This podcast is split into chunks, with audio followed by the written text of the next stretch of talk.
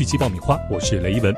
在今天我们的节目当中呢，还是请到了我们的两位老朋友，欢迎文娟老师和黄豆老师。Hello，你们好。Hello，大家好，我是文君。大家好，我是黄豆。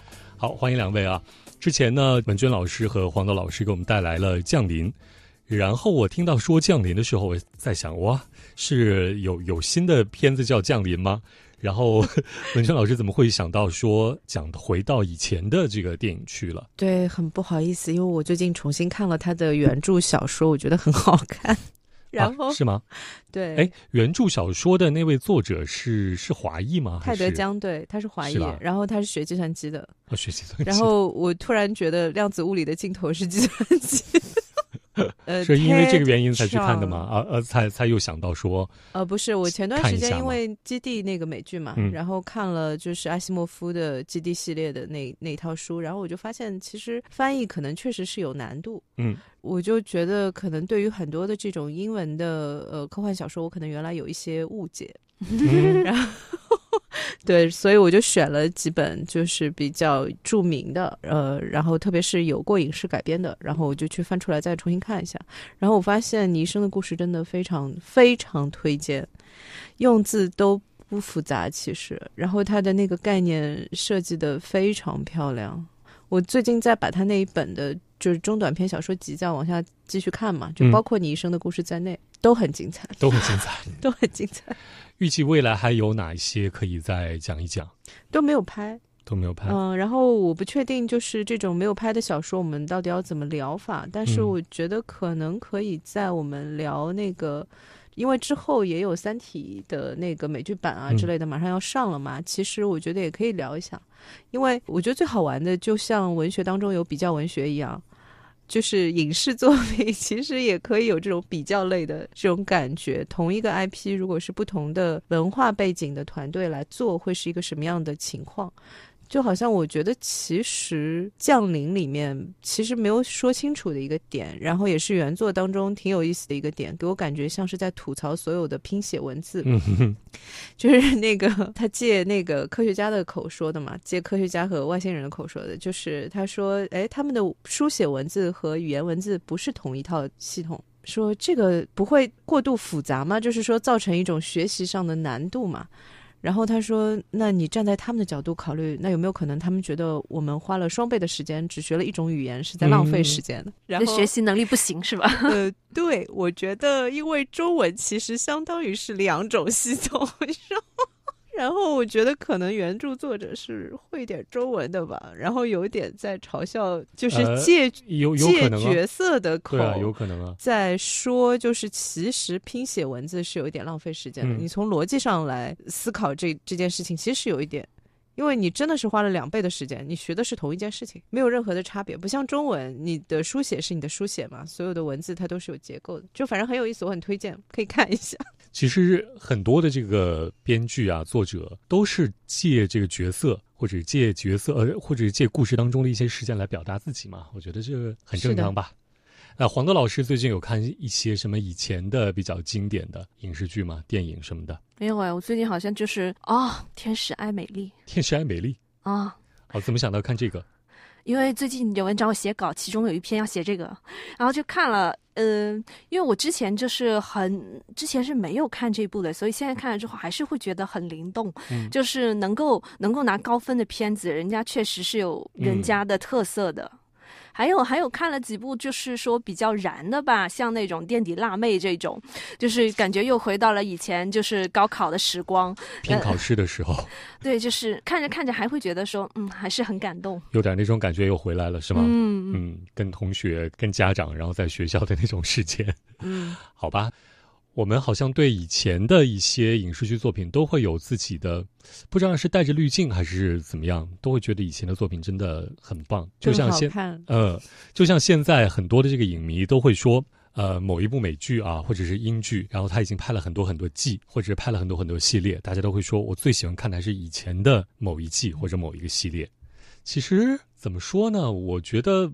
不太存在于大家说的越到后面越烂或者烂尾怎么样吧？可能大家真的对以前的这个印象太深刻了，嗯，或者是太喜欢以前的某种模式了。距离产生美，距离产生美。哎，真的真的有一点这样，就是我我是很久很久以后才看的《大宅门》嘛，所有人都夸他夸很厉害，但是。我前几年才看的《大宅门》，可是《大宅门》我真的很喜欢。他的故事很好，但是我告诉你，处处都是那种穿帮的点。就你现在看的话，你你现在看的时候，你是看他的剪辑，看他这些技术上的手段，它是用现在的眼光看，是觉得说他已经过了。对，就尤其是他的福道画这些，你就会觉得说，这剧组这么贫穷吗？怎么来来去去回回都是这个转角？我已经看了三十几遍那个转角了。确实很就他们家那个宅宅子里院子。对对对，来来去去都是那个机位，我都受不了了。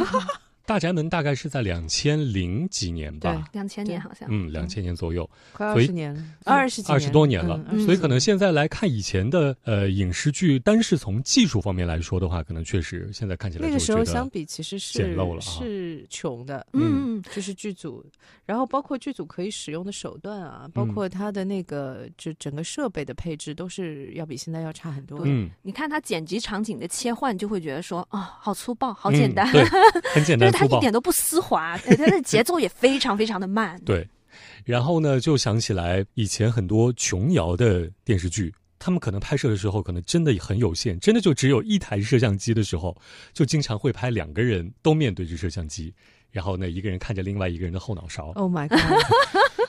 对啊，以此来表示一种，比方说决绝呀、分离呀、生气呀、闹别扭什么的。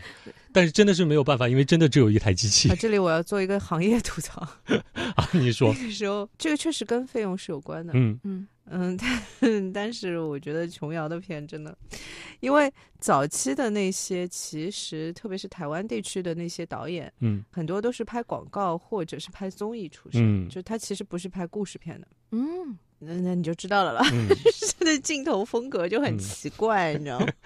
就是 感觉下一秒就要从口袋里拿出一包薯片。为什么？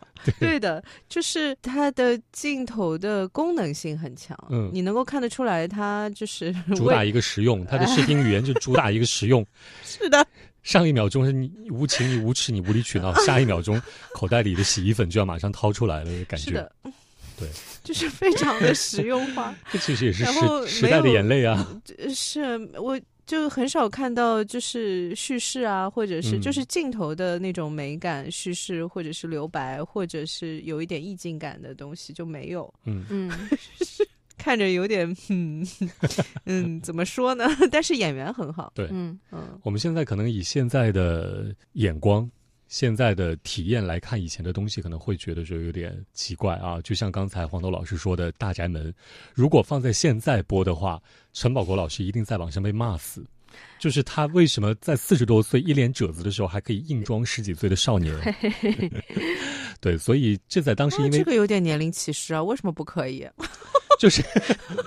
就是因为当时没有 因为高清镜头，对，没有互联网嘛，然后大家可能也不是。我觉得其实年老也也年轻，我其实没有那么大的反感，因为我觉得有一些是角色就是没有办法，嗯，因为有的角色你是可以使使用不同的就是演员来演他的年轻阶段和年老阶段的，但是有的他因为青年阶段的那个戏就实在没有办法，是没有办法，完全没有办法说换一个年轻的演员来演他，就是演员拿不了，你怎么办？那你。没有办法嘛，对不对？那你就不要为难我们剧组嘛，我们又没有时光机器。哎，我跟你说，观观观众肯定当然是说脑子里想的肯定是最优方案，就是但是剧组就只能是从现实考量嘛，那就是观众和剧组考量的地方不一样的地方。这就好像我那个时候有问过，就是说，那如果剧组拍到一半演员生病了怎么？那就继续拍啊，就是硬扛啊。首先第一目标是要能拍完。就像我们现在卡在 那个 十二季中间，我们大明老师上次在跟我说，说那个由于这个罢工，说那个美国美国恐怖故事最新一季就卡在这种很不舒服的位置上面。对，因为我我在想上个礼拜应该有在更新一集啊，嗯，然后看了一下没有，哎，我我在想是什么原因呢？也没有到这个圣诞新年季，他们也没有开始要放假要休息。哦，再一想，应该是可能受到这个美国的演员编剧工会罢工的影响。对，因为演员的罢工还在继续嘛。对，呃，编剧的罢工已经结束了。上网一查，哎，果然，因为这个美国恐怖故事目前的这一季，它只播到第五集，后面就没有了。那我一看，哎，第六集的上映时间是排到二零二四年，然后呢，具体的上映的月份是未知啊。好吧，沙丘也是嘛？对，应该是沙丘本来是那个这个月。本来是这个月电影要上映，对对对对对，然后现在映不了，然后还有一堆人问说，不是应该早拍完了吗？我说对，但是你应了，演员得配合宣传啊，就是演员人不出现 肯定不行啊。对，就他还在罢工呢，他不。对，而且现在就是因为大家都属于工会，你也不能去做宣传啊或者什么的。好，那我们今天要跟大家说的呢，就是这样的一部影视剧作品，因为很多的朋友呢坚持看。然后看到后面就会说，我还是怀念他刚出来的时候的那个样子，很好看。现在的故事已经算不上是他带的那个恐怖的标签了。哎呦，他变了，他变了，他变了。他是什么呢？就是我们刚才说到的美国恐怖故事。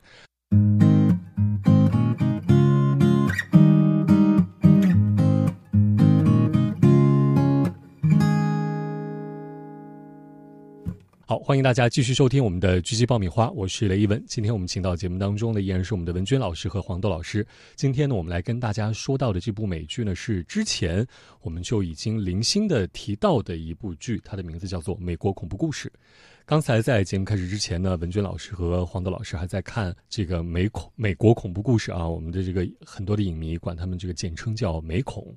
然后它还有一些其他的这个翻译的名字，呃，对，什么美国怪谈呐，然后，但是我觉得美国恐怖故事这个翻译方式是对的，嗯，挺好的，嗯，因为呃，我觉得原来的起名也很绝，对，就是我觉得它是两种含义的东西，然后我会很喜欢这种就是多重含义在同一个名字上面，嗯，就是他用了很多美国历史上面发生过的经典的那些恐怖故事，嗯，那个是真实发生的，就是包括他们的。那些连环杀人案啊，包括那个有一些未解之谜，就是到现在都不知道的一些悬案，然后用了就是神秘学方向的一些传说的东西。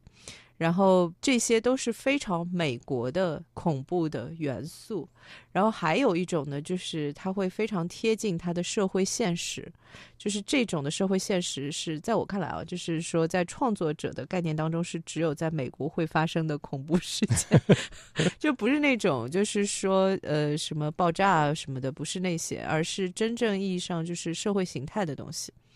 他很多的那些，就是包括性别歧视啊、种族歧视啊，然后很多这种他的社会层面的这种冲突的东西，他都用进去了。然后我觉得这个名字就很贴合，就是真的是美国恐怖故事，就是你在其他社会其实不太会就发生这种元素的东西，然后也不太会是以这种形态来来发生，很特别。那我们跟大家来介绍一下美国恐怖故事的这部剧啊，呃，很多的朋友说喜欢他以前的那种感觉，确实他有点年头了。其实呢，如果说它算季播剧来说，美国恐怖故事已经算是一部比较长寿的，非常长寿。现今年是第十二季嘛？它是从二零一一年开始播出的第一季。其实播出第一季的时候呢，反响还是挺强烈的。尤其是那个时候，其实，在十多年前，网络其实已经比较发达了，但还没有那么发达的时候，它已经算是风靡世界的一部美剧了。尤其是后面的第二季、第三季一推出，整个前三季很多的那个美恐迷说啊，就是哎，其实我很封神的那种。我很好奇，大家其实就是因为我其实是前两季都看了，嗯，然后我是为了特地就是录今天这期节目才把后面的。呃，快速过了一下，然后就是很大部分的人都是最喜欢第二季。对，第二季到目前来看，评分也是就豆瓣的评分也是最高的一季。对，嗯，它比第一季的分数拉高了不少。应该有至少超过一分的一个分差哦，那么高，嗯，八点七和七点九，第二季是八点七。因为其实第二季是也是比较经典的，就是美国的那些恐怖电影里面会用到的一个场景元素嘛，对，就是疯人院这个，对，嗯 而且它确实也也是有真实的这个元素在其中的。呃，美国恐怖故事呢，每年一季是由美国的 FX 公司推出的，然后呢，它上映的日期大概都是在每年的九月到十月，这个秋季开播。每一集的长度大概是十二三集左右，对，也有短的八集。对，然后每一集的剧长大概从四十分钟到一个小时都有哈。然后到今年已经是第十二季了，啊，明年到目前为止看到的计划是拍到第十三季。十三季之后还没有再被确定的样子，会不会？嗯嗯，可能很多的这个剧迷说，就担心说第十三季应该是最后的大结局了。但是不管怎么样，从二零一一年开始一直到现在，到二零二四年，那么二零二四年播的话，应该是二零二五年结束，那么就真的是一部非常非常长寿的美剧了。它要比《老友记》啊，美国最长寿的剧集，就跟大家分享一下，挺好玩的。就叫那个 Crime and Pun，不是 Crime and Law and Order，Law and Order，Law and Order，法律秩序与秩序。那个那个 Creator，我我印象很深刻，就是这个名字一听就很古早，现在的人是不会用这个姓氏的吗？不是用不会用这个来起名，就是 Dick Wolf，这个一听就很古早。九零年开始播，一直播到现在，还在播。三十多年。Law and Order，它中间停过一点点，但是后来又复播了。然后一直播到现在，然后他们还有什么衍生的那些什么，呃，特殊受害人啊，special 呃，special victim 啊什么的那些，非常长寿的一部剧。这是非常老长寿、最长寿的一部剧了吧？对，嗯。剧集来说是它最长寿，综艺类的话是那个嘛，Saturday Night Live 啊，周六夜现场，那个是那个是最最长寿的。然后美恐的话，我觉得算是非常长寿的，因为它到了现在第十二季。对，它到了如今这个年代、这个时代，已经真的算是非常长寿的了。可能就是实习生格雷，可能可以跟他拼一拼，是吗？可能现在是十六季，我犯罪心理也是十七十还是多少？犯罪心理也很长，是的，是的，也很长寿。犯罪心理也很长。其实这一类就可以看得出来，就是其实。大方向的观众的审美大概是一个什么？因为它这么长的一个跨度的剧集的话，它其实是经历了几个世代的观众。对，就是你有就是八零后、九零后、零零后，是不是爱看这个剧？嗯，然后会产生这样的一个时间跨度嘛？就是他在这样的时间跨度里面，其实积累的是不同世代的观众。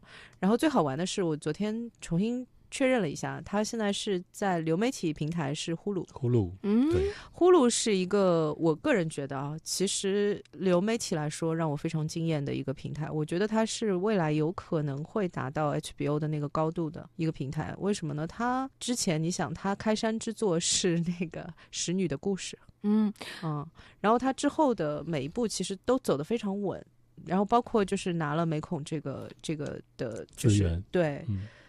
就特别强，呼噜我没记错的话，背后是迪士尼，好像是的。可是迪士尼自己还做了迪士尼家，但是迪士尼 Plus 是主要是全家的嘛，呼噜的话它的会细分一些。OK，对，而且呼噜现在的资源真的非常非常的丰富，以前一些很好看的一些美剧、英剧都被他们拿到了。一定要说一下，现在他们几个流媒体平台都在抢这个，就是本来其实之前那个奈飞还是应该是奈飞，本来就不想续订那个老友记了，因为他。老友记播了这么久嘛，然后发现不行，就是后台全是投诉，然后 就是像这些的经典的剧，其实对于用户粘性也好，包括新用户的增加，其实都是很嗯非常有实力的。对，我们稍微说一下美恐吧，还是说我们下一期节目里面具体来讲？嗯，我们可以在下一期的节目当中具体的或者是详细的来说一说。先聊一下第一季。好的。第一季是那个，因为它是一切的开端。惊悚屋，它好像有好多种不同的这个翻译，反正都大差不差的啊。因为那个其实也是美国元素的东西。对，鬼屋这件事情本身就是 haunted house，本身就是美国元素经典元素。对，他们在万圣节的所有的那些活动里面，是由美国先创造的这个玩法。嗯嗯，就是 haunted house。嗯。听着有点无聊，说实话。你你你这样一说，我大概就已经知 道了，就是美恐的大概就是什么呃什么邪典啊，这种鬼屋啊、鬼娃娃啊，就是那种精神病院啊，可能大概就是这一些了。呃，鬼娃娃对，然后女巫，因为精神病精神病院那个也是真实事件，就是鬼屋那个也是真实事件，旅馆也是真旅馆也是真实事件，就是旅馆那个就是拍过那个 Bates Hotel 的嘛，嗯，拍过那个那个中文还。是不知道叫什么贝茨旅馆。贝茨旅馆，对，那个是拍过，因为那个是我研究过的，就那个事件我是原来研究过，那个时候是《Criminal Mind》里面，呃，犯罪心理里面有提到这个杀手，这个连环杀手，然后我去查过他的历史了，哦，好可怕，非常可怕。嗯，他们确定的是杀了一百多个人，就是还有不确定的，哦，太吓人。对，因为年代太久远，也没有办法考证。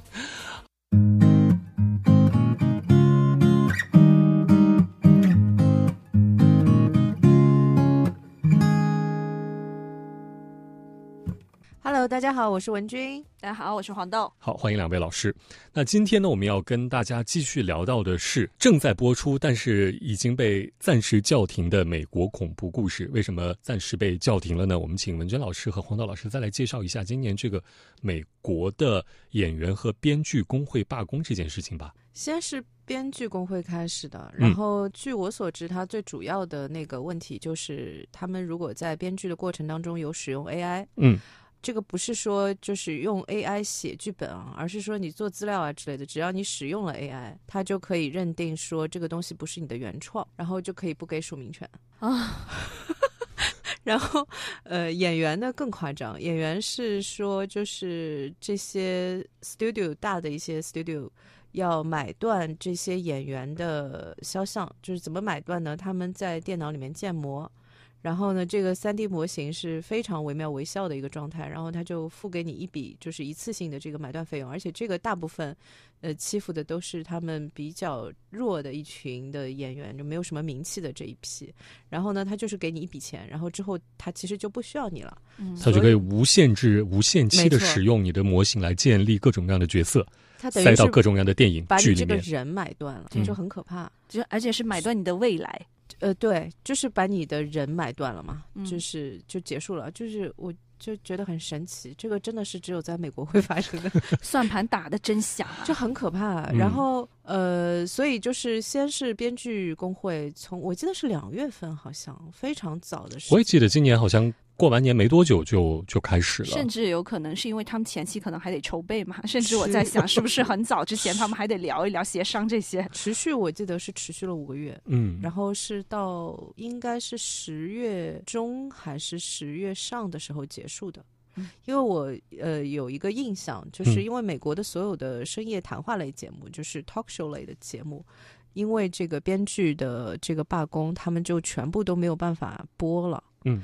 呃，是因为他们每次播这个编剧，他都是要算工作的。嗯，这也算工作。所以所有的都停了，就是什么 Tonight Show 啊，呃，Daily Show 啊，什么就所有的这些 talk show 全停了。哦。然后他们还有四个就是蛮著名的 talk show 的主持人一起做了一个播客。为什么呢？要养活那些就是在罢工的编剧。他们其他的工作人员都是可以领最低薪水的，就是从这个剧组都是可以领到最低薪水，但是编剧不可以，因为编剧不可以有任何的工作，他们在罢工嘛，嗯，所以就是这样，就是他们开了一档节目，就为了养活这些编剧，就是给他们一个最低的这个收入保障。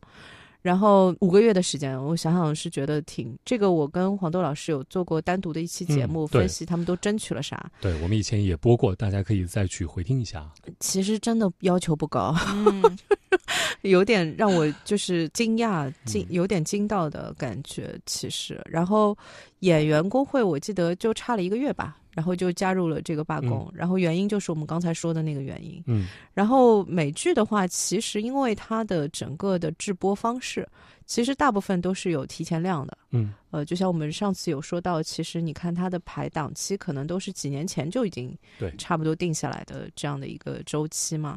然后它拍呢也是，如果是有线台的，包括原来有线台的，因为现在其实有线台、无线台已经没有这么大的差别了。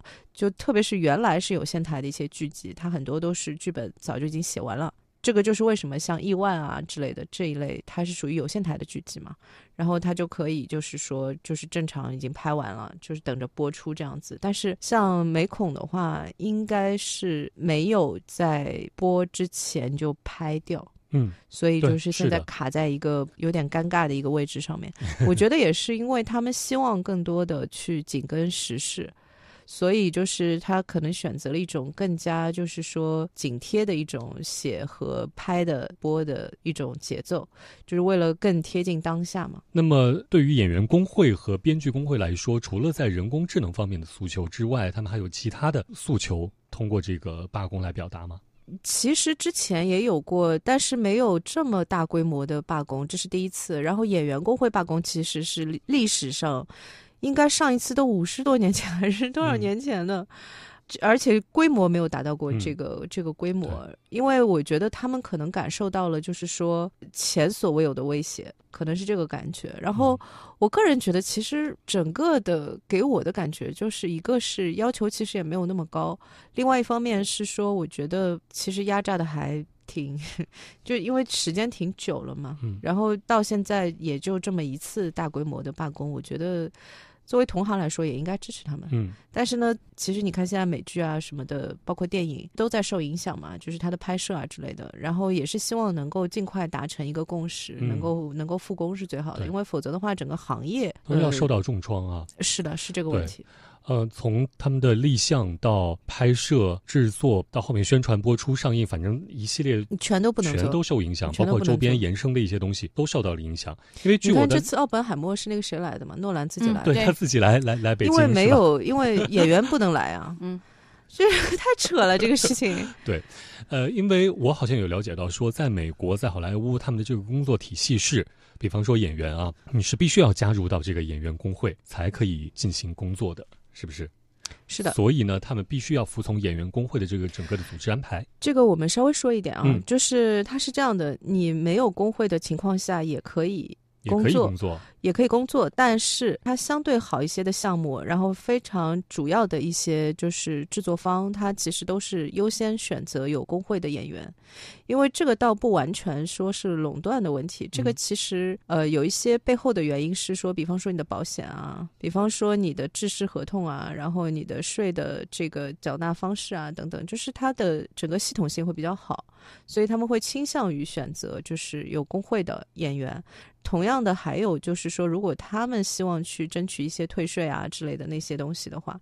呃，也是一样的，就是政府会优先考虑，就是你使用了多少工会的编剧，使用了多少工会的演员，就是他会考虑这个。嗯，然后因为我也听过一些美剧的编剧的吐槽嘛，就是包括这几年，就是因为收到了受到了这个流媒体的这个新的一些玩法规则的一些冲击，然后就导致年轻编剧其实就是他的收入在逐年递减，其实是这个问题。所以就是说，这个工会对于就是资方到底有多少的斡旋的。这个能力，嗯，其实就不太好说，嗯，反正至少现在还是在受到影响，而且影响还不小。是的，我觉得比较担心的是整个行业，因为现在其实。也能感觉出来，今年典型的就是秋季档没有往年那么热闹。嗯，然后美国的电影本来其实就是，特别是在中国市场啊，这个疲软是肉眼肉眼可见啊，肉眼可见的。然后加上他们今年的所有的这些宣传又跟不上嘛。说实话，你如果能来一些主流的这些就是有流量的演员，对啊，你看今年《碟中谍》上映的时候，阿汤哥根本来不了，根本都没来，不能来，对，不能来，不能来，他在罢工呢，他怎么？因为。好像是在现在的这种罢工的环境之下，演员也不可以参与新剧的拍摄，也不能参与任何剧情的宣发和这个宣传，包括在社交媒体上也不可以，都不可以，都不可以。嗯，好吧，那么受到的影响呢，就是我们在追的美国恐怖故事的第十二季，到现在为止，它断了。做个非常怀旧的事情。好，我们聊聊第一季呗。好，那我们就从头聊起啊。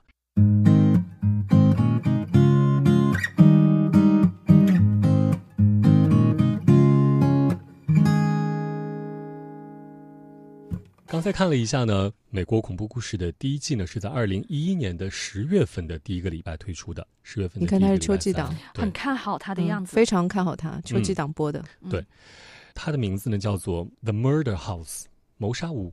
对，嗯，然后这个事情的背景是要，哎呦，一文老师来说，没有，你们都说美恐是我的这个是我的菜，其实真的也没有啦。我美恐每一季也只撸了一遍。我没有像其他像摩登家庭一样狂撸。好，我来我来说一下，你来说说吧。它其实故事的开始呢是播出的同一年，就是这个一零年，嗯，就是一对夫妻住到了这个房子里面，而且就是这是一个就很大的一个房子，但是呢卖的很便宜，嗯。唉，我真的是觉得这个真的是不能老套的，不能再老套了。凶宅，你难道就是凶宅？对，嗯，这个唉，看多香港电影的大家应该就是可以咯噔了，好熟悉，无比的熟悉。就是这房子这么大，然后就装修的也不错，嗯。它这个价格你就不起疑心吗？嗯，然后呢就住进去了。然后据说呢是因为就是说这个老公其实之前在老婆就是好像是怀孕的时候还是什么，然后跟自己的学生有婚外的这个对有染关系，然后呢就造成了这个家庭的整个的关系就非常的不好。然后就等于是想说给家人一点补偿这样子，然后就选择说搬个家换个环境看看会不会好一点，然后就选了这样一个房子，救命啊！然后这个房子住进去呢，就开始出现各种就是奇怪的现象。这个也很套路啊，非常经典的套路。但是我觉得他们比较有趣的点是说，确实它是连接了就是真实事件。因为我们后来看的很多电影，就是这个十几年当中我们看的很多电影，其实这个事件是被反复用过的。就是那个《招魂》，嗯，那个系列其实拍的就是这个。嗯。拍的这就是这个凶宅的这个故事嘛，然后很多很多其他的就是所有讲凶宅的，基本上都是从这件事情开始的。这个是真事儿，就是在二十年代有一家人死在房子里。唉，怎么说呢？就是上世纪二十年代，就是很美国。一九让我看一下，一九二二年。然后呢，这个应该是个真事儿，凶宅里面就是发生了这样的一家人，而且是家人互相残杀的这样的一个情况的一个。恶性事件，然后从这个点上开始，这个宅子里面就出了无数的，就是类似的这样的凶杀案。然后比较出名的呢，是后面有一个事情是，这个楼里面的一个女主人发现男主人和他的这个女仆有通奸，然后呢开枪把他们俩都打死了。嗯，这个也是后来出现的，就是我个人非常喜欢的一个角色，就是这个女仆。叫 Moira，嗯，这个经典桥段，我觉得后来其实很多的片里面都有用啊，但是当时其实是非常非常，呃，先进的，应该说是非常先锋的一个一个用法，就是女主人看出来的 Moira 和男主人看出来 Moira 不是同一个年龄，哦，女主人看到她是一个比较年长的女仆，就是是已经耄耋之年的感觉的一个老奶奶，然后呢，在男主的眼里，她是一个美艳的少妇。少妇，对，而且呢，就是那种真的是非常美艳的那种感觉，就是吸引力非常强，这样。而且他们挑选的那个演员，就演年长的那个老奶奶的那个演员，因为她的眼睛有一点问题。对。然后呢，是真实的，就是说这个。这个角色就是需要他的眼睛有点问题啊，而且这个演员他本身确实也是他的眼睛曾经因为呃有过这个眼部的疾病，所以留下了一点问题伤疤，其实是对伤疤。他的一一边的眼睛是给人感觉就是说白的，好像没有黑眼球一样的黑眼珠，就有点吓人。其实就很妙，就我很喜欢的那个点。就是男主人和女主人看出来不一样，然后他后面还有一个台词的一个回 Q，我是记得的，就是他说那是因为。女人都比较擅长看到本质，而男人只想看到他们想看到的东西。对对，哎，这点真的很像蒲松龄的那种妖怪奇谈。我昨天就是对你跟我说像《聊斋》嘛，这一点确实很《聊斋》。我昨天就是其实，在跟那个黄豆老师在说这个，其实我看下来的感受，其实比较像美国版的《聊斋》。嗯嗯，而且呢，就是它跟《聊斋》一样，它其实写的是社会现象。对，其实是社会现象和人性。嗯，借鬼怪来说人性，对，就跟《聊斋》非常像了。这个，嗯啊，那那第一季主要讲的是什么社会现象？你觉得呢？呃，所有的出轨都怪女人啊，嗯，哦，那确实是有没有契合一九二零年的那种对，就是就是说所有的点，就是包括这个女主人，包括这个就是后来住进去这一家人，就是他那种心态都是怪说，对吧？男的是被勾引的呀，就是所有的这些就是错误都是由女人造成的，嗯，就是都是这样子。他其实是说革命之路也是这样啊，嗯呃，所以其实每一部美国恐怖故事，所有的比方说啊，惊悚啊、悬疑啊、血腥啊，只是它一个元素表现的外衣。对的，他说到底其实表表达的还是人性啊、社会啊、人际关系啊等等，说到的都是这些东西。嗯，然后第一季比较特别的一点是，就是这批演员他们就演了第一季，后面的啊有那个 Moira 的演员啊，有女仆的演员，还有那个兰姐，兰姐就是那个把自己老公和女仆一起杀掉的那个。呃，算是第一季的大魔王了，其实，嗯。然后男女主角后来就没有再参与这个剧其他季的。男主还出现过一次，我记得是吧？嗯。哦，我以为这些演员都是用完集气呢，没想到还有留，还有留存下来。没有，他们从第二季开始就是百分之八十的演员其实都是固定的，好像一直演到差不多启示录的那一季。然后我后来还特地就是重新再去查了，就是大家最喜欢的香蕉姐为。为什么叫她香蕉姐呢？因为她第二季的那个主要的那个角色叫 叫 Lana Banana。嗯嗯。然后这里要说一个语言梗啊，为什么是 banana？因为 banana 也是疯了的意思啊，就是 you went banana。嗯。He just he just went bananas。意思也是说他发疯了。所以就是 这个，因为第二季是疯人院嘛，对，asylum 嘛，然后。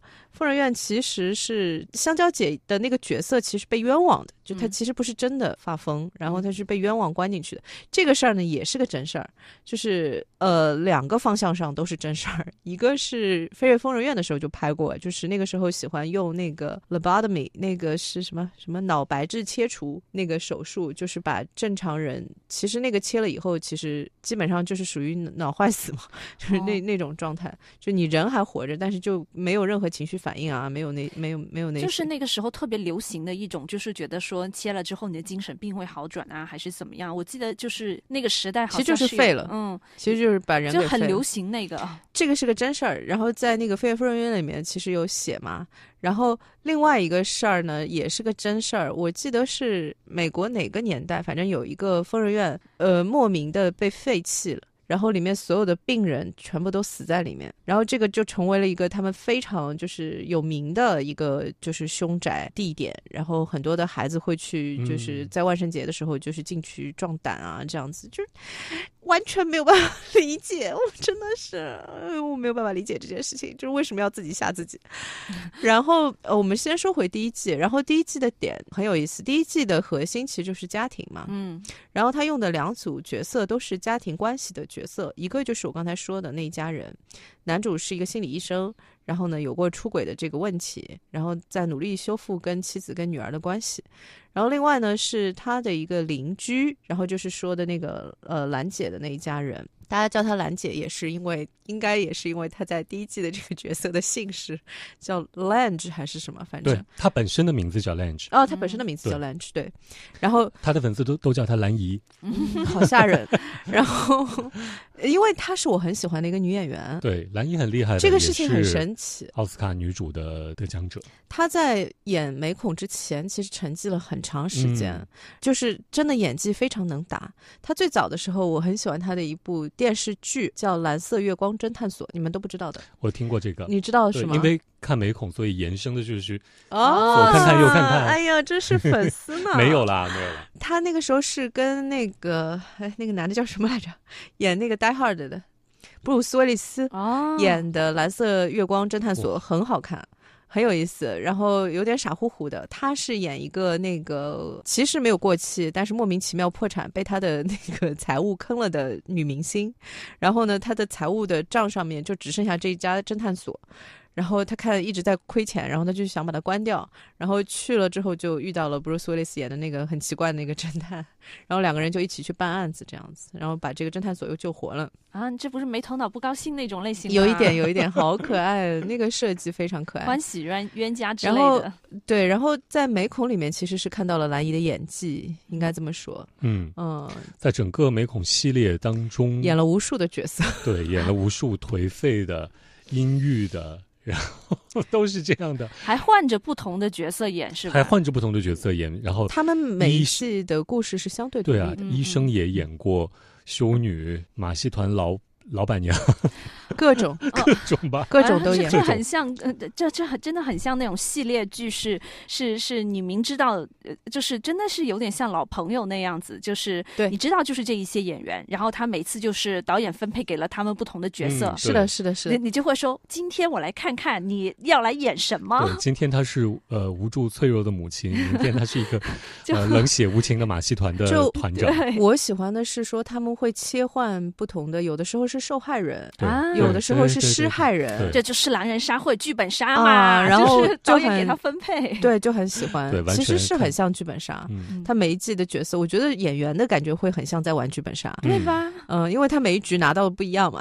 哎，老实说，你要是说这样的话，他会不会就是说，如果是放到这几年，广中国观众会更喜欢呢？因为这几年不就很流行剧本杀吗？我觉得其实他在整个的十二季的播出过程当中，其实中国的粉丝是不少的。嗯，我觉得对，而且都是从好几季以前就追到现在。因为我看的是一个，就是因为我为了快速过一遍嘛，然后我看了一个解析嘛，然后全都是弹幕，然后你就能看得到那些就是弹幕的激动程度，无比的激动，就是哦，蓝姨出来了，然后就是那种哦，香蕉姐，大家还是 最喜欢的还是他们两个，香蕉姐和蓝姨，因为香蕉姐就很巧，这两个演员都是我很喜欢的演员。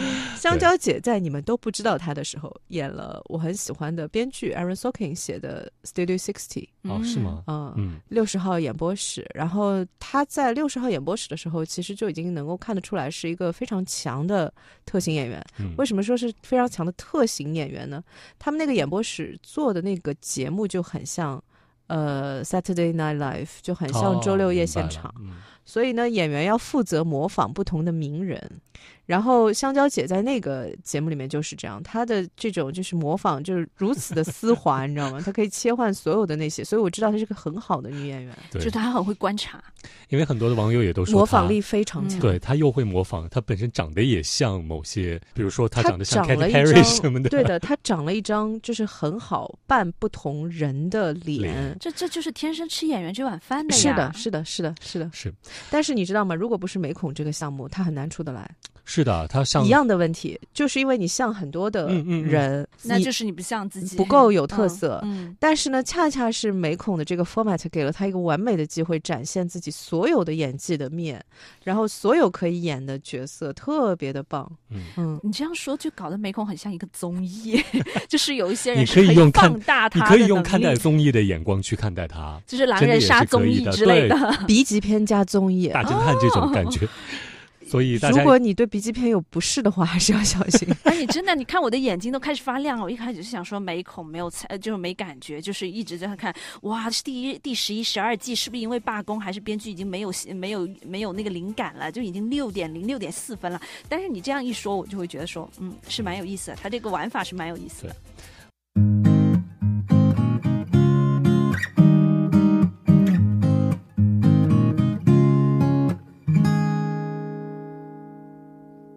Hello，大家好，我是文君。大家好，我是黄豆。嗯，我们的文娟老师和黄豆老师深度涉足于影视剧产业啊，所以影视剧行业，所以呢，跟他们这个每次聊一聊都很很开心。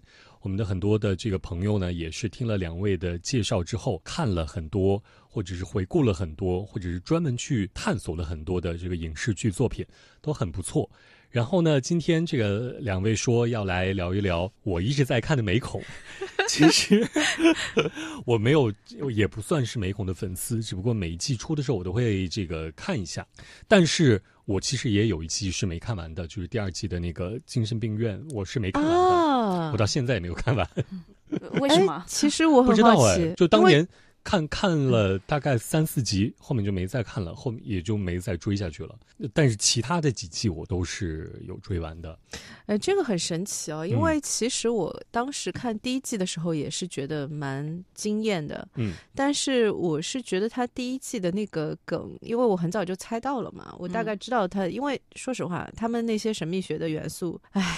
就是没有什么新鲜的，实在太套路了。就恶魔之子嘛，就是他基本上还是这个方向，就是要依托人类的肉体来降生到这个世界啊，然后他最后会为世界带来灾难。哎，这不就是鬼胎吗？弄到我们中国民俗学。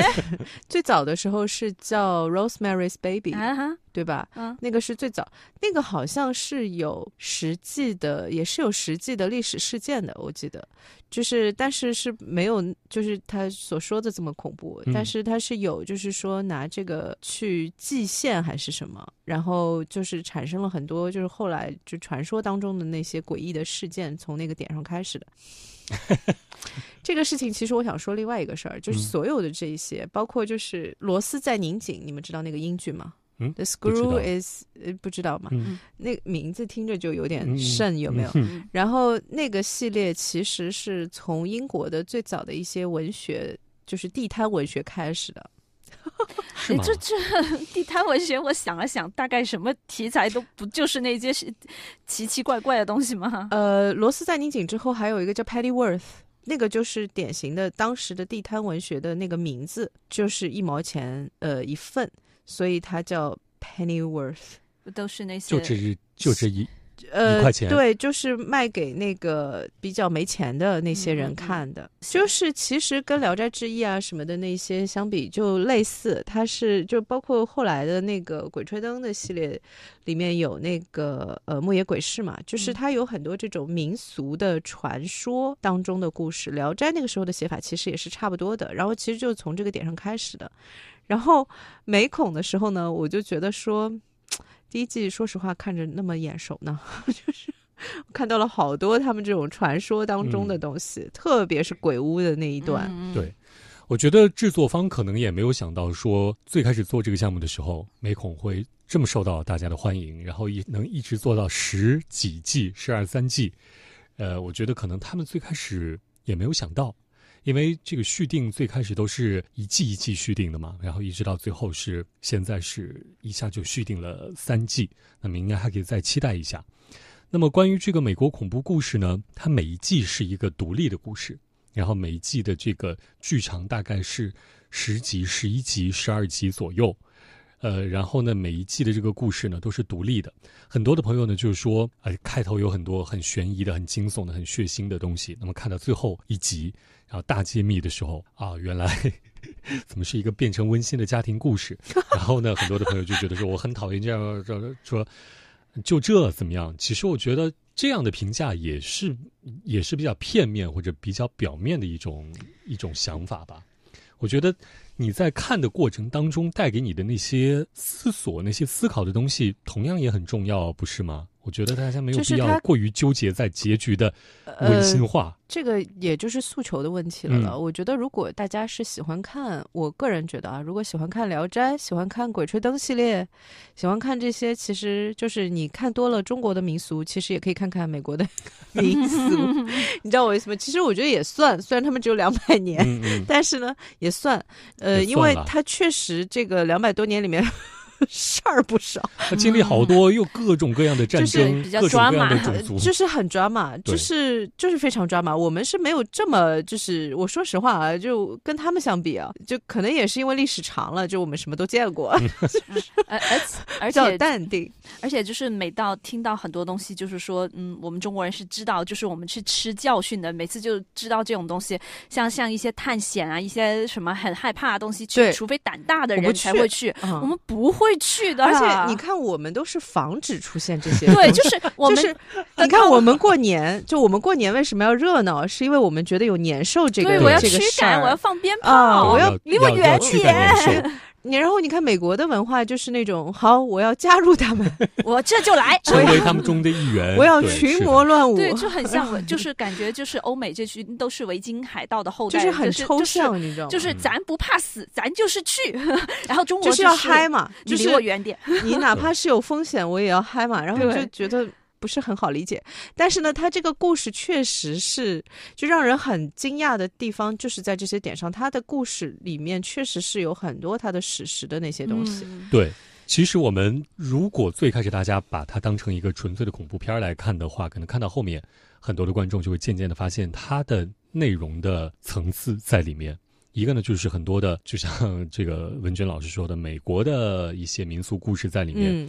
然后呢，它有很多的是什么现实，尤其是他会谈到政治、社会的热点事件，或者是一些呃名人，嗯，他们在社会上的一些故事，甚至会渗入到政坛、总统啊什么的，就是他们经常会触碰到的一些东西，也算是挺包罗万象的了。我说一下，就是因为第一个那个谋杀屋嘛，Murder House，其实是大家都知道了了，因为后来。拍了实在太多了，因为《招魂》嗯，那个 所有人都知道了，那个是个真事儿嘛。然后那个凶宅是实际存在的。嗯，那个他第二季的那个精神病院，我刚才查了一下，就六十年代。嗯，他们就是因为这个病院叫圣伊丽莎白精神病院，你听着是不是教会的？对。他第二季的那个设定就是他的那个精神病院的院长是一个神父。嗯。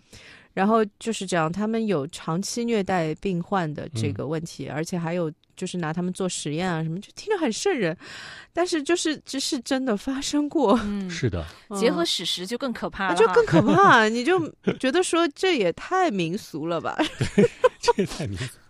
就是这个都是真事儿，这谁受得了啊？对，所以这个恐怖就不只是在故事的恐怖，还在现实层面的恐怖。然后它第三季是女巫学校嘛，然后猎巫就是历史上有过真实的那个猎巫的事件，其实所有人都知道嘛。那个是真的，就是因为我那个时候有，倒是真的有有看过那段历史。嗯。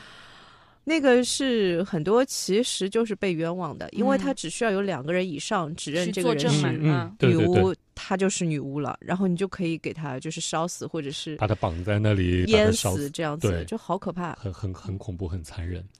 其实美恐很多的内容都是现实题材的部分，它就是现实题材，就很可怕。而且它有，它有几季，比方说像这个邪教的那一季，就是完全的现实题材。嗯，啊，像女巫啊什么的，还会有一些，比方说巫术啊什么，就是会有一些很玄幻的，对，学了吧唧神秘学的。包括像我们那个马戏团的那一季，怪胎的那一季，也全部都是现实，那个全部都是真事儿，那个特别可怕。那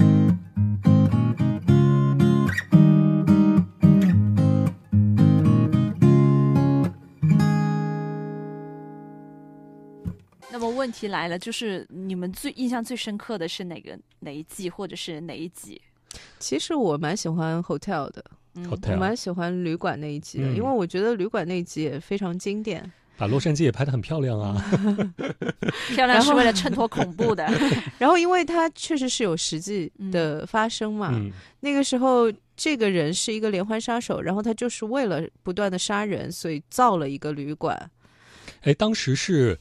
在哪？是在为了迪士尼乐园，还是怎么样？就靠近那个，也是一个靠近就是景点的，稍微对靠近景点的一个地方，他建了这个旅馆，就是为了来吸引大批量的这个住客和游客前来。天，都已经算计好了。对，嗯，而且他通常都是找这种独自旅行的女客下年轻女性啊，嗯。这这应该是这么多季美恐之中，就是说普通人比较能代入的吧？你想，我们中国人就是鬼屋，谁知道这个价钱不对就立刻逃了呀？嗯，对。还有精神病院，谁要去那边探呢？对。可能就是旅馆，然后是靠近景点的旅馆，是现实生活中最容易真的会进去的。对。这个人是一八九六年，就这么久之前啊？呃，我刚才说少了，其实可以判断的是两百多个人。嗯。唉，而且手段都还蛮凶残的，对，很凶残，非常的凶残。现在大家能找到的有关就是 hotel 这一集的一些资料的图片，还都是黑白的呢，所以可见这个历史是够久远的了。对，也是幼年受那个虐待，这个这个人，这个连环杀手，幼年的时候就一直不停的被父亲虐待。对，所以很多的这个涉及到的东西，他最后讲的依然是人性、社会、世界，是的，对。是的，然后我比印象比较深刻的就是怪胎这一季，马戏团的这一季，对，因为它其实编剧也是非常的用心的，它里面出现的每一个怪胎，就是马戏团里的角色。都是对应美国历史上的某一个真实存在过的人。之前美国不就是有一些这种怪奇秀？我记得有有一段历史时期是特别流行的。对对对对。然后他们就是看着，我忘了是看哪一集美剧还是什么的，还是《马戏之王》啊？就是哦，我好像看过一本书，就是他有讲，他们就是看着铁路线，就说我的巡演要去哪里，就是怎么卖票，开心的要死，就是专门去找这些人。对。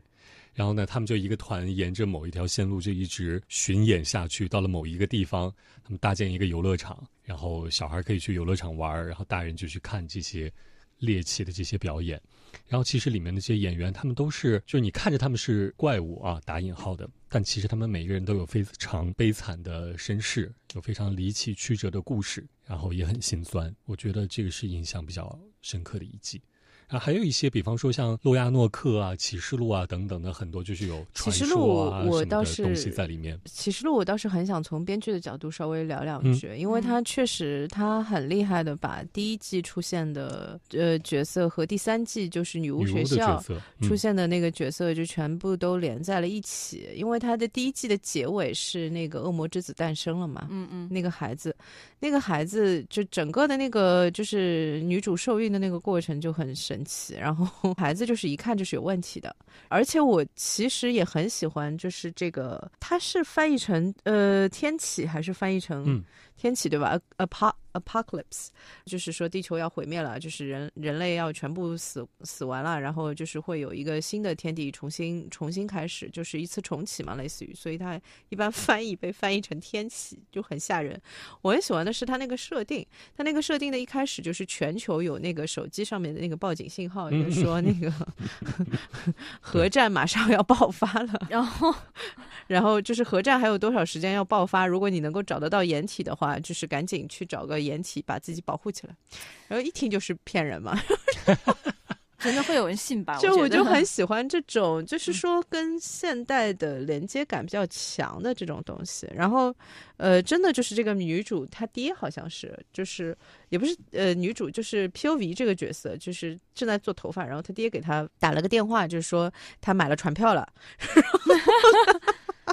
想想就觉得好笑，然后他们家很有钱嘛？对，这个船票好像是十亿还是什么，就是反正超贵的一个钱。然后跟他说说我买了船票，但是我赶不过去了，所以就是这个多了什么两个位置还是什么，说你赶紧去吧。是觉得更扯，呃，但是他很强的是这样子的，就是整个的这个地球毁灭的这个过程，就是第一季的这个结尾诞生的这个孩子造成的，嗯，就他的连接非常好，然后最后就是说战胜他，跟他去进行世纪大决战的这一组人呢，就是女巫学校的人，呃，所以就是这种怀旧感很好，然后所有的角色就不仅仅是演员，就是所有当年出现的角色都又出现了，对一些情节。又串了起来，这是当时给大家的一个惊喜，就非常喜欢，服务的很到位，对，服务的很到位。而且那个男主他的演技好好，能营造氛围感，他很会，嗯，很对，因为他长得就是人高马大的，然后那种感觉，感觉哦，好好可怕，好阴郁的一个人。然后到下一季就一九八四里面，他就演一个那个傻大个 一个大学生，而会让大家觉得说哦，清澈的愚蠢也演出来了，是吗？对 你说的对，所以他们每一个演员其实都很非常清澈，非常愚蠢，都是就是都能独当一面的那种啊。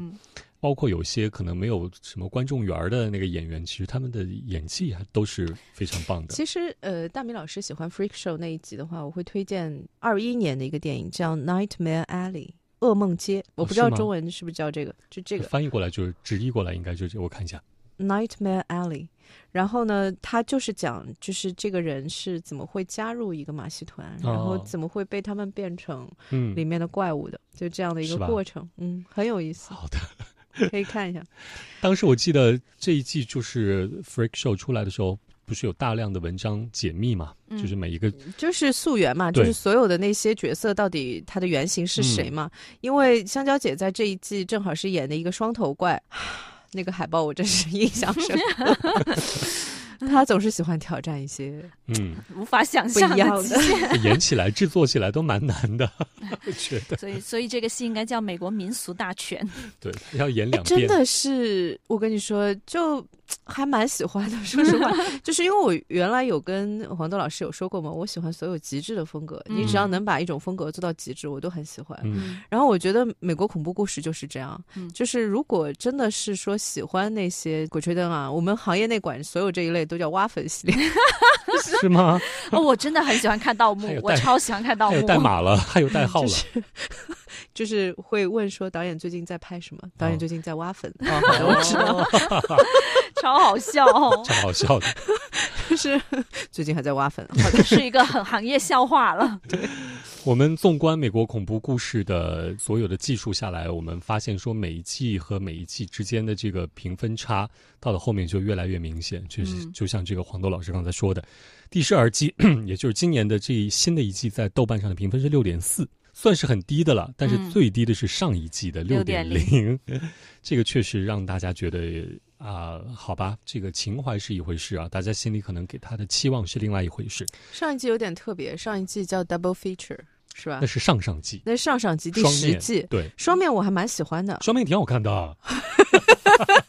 我们待会儿可以聊聊双面。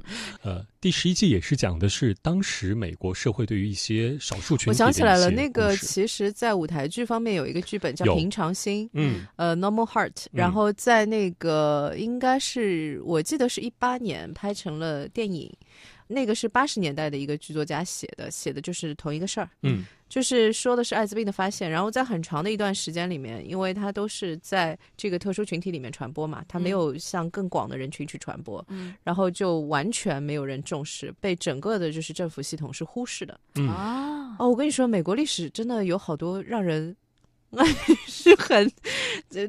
瞠目结舌的这些，就是骚操作，就很无语。为什么能整个就无视了？然后他们后来有很多的说法，这一季就是这么拍的，就是说其实这个病毒就是美国政府研发的，就是为了把他们这个特殊群体的人全部都杀掉啊，给消灭。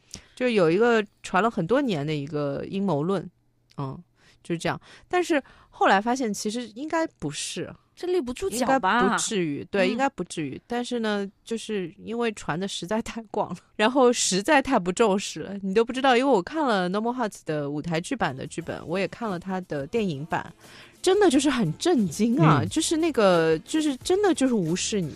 其实涉及到这一段历史的美剧还挺多的，这几年对都有都有讲到过这一段，就是八十年代末九十年代初的这一段，就挺惊悚的。对。比一九八四还惊悚。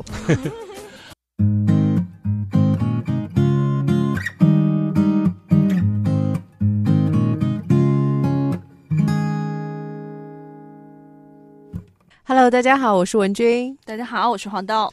好，欢迎大家，也欢迎两位。那今天呢，我们要继续来聊到的是一部非常知名的，也是算是比较长寿的美剧《美国恐怖故事》。那么到现在为止呢，到二零二三年的年底为止呢，因为受到美国编剧和演员工会罢工的影响，这部剧呢，在今年的第十二季播出了五集之后，嗯，出现了断档的一个情况，这也是在历届的美恐当中没有出现过的啊。很多的朋友第一的反应是说，还没到这个圣诞新年的这个假期，怎么会停了呢？好，原来回想一下，是出现了这个罢工的这回事。那么受到了罢工的这个影响，不光是这一部剧，其实呢，在之前的节目当中，我们也介绍过很多的电影、很多的剧，包括很多的活动、很多已有的项目的宣发和立项都受到了影响。不过呢，这也不影响大家这个对这部剧的一个期待啊。虽然说现在目前在 M D B 上，第六季给出的时间是二零二四年，也没有给出是 一月、二月、三月，哇，他不会拖到明年，跟下一季的这个时间都 double 到吧？不会，他会把下一季往后拖啊。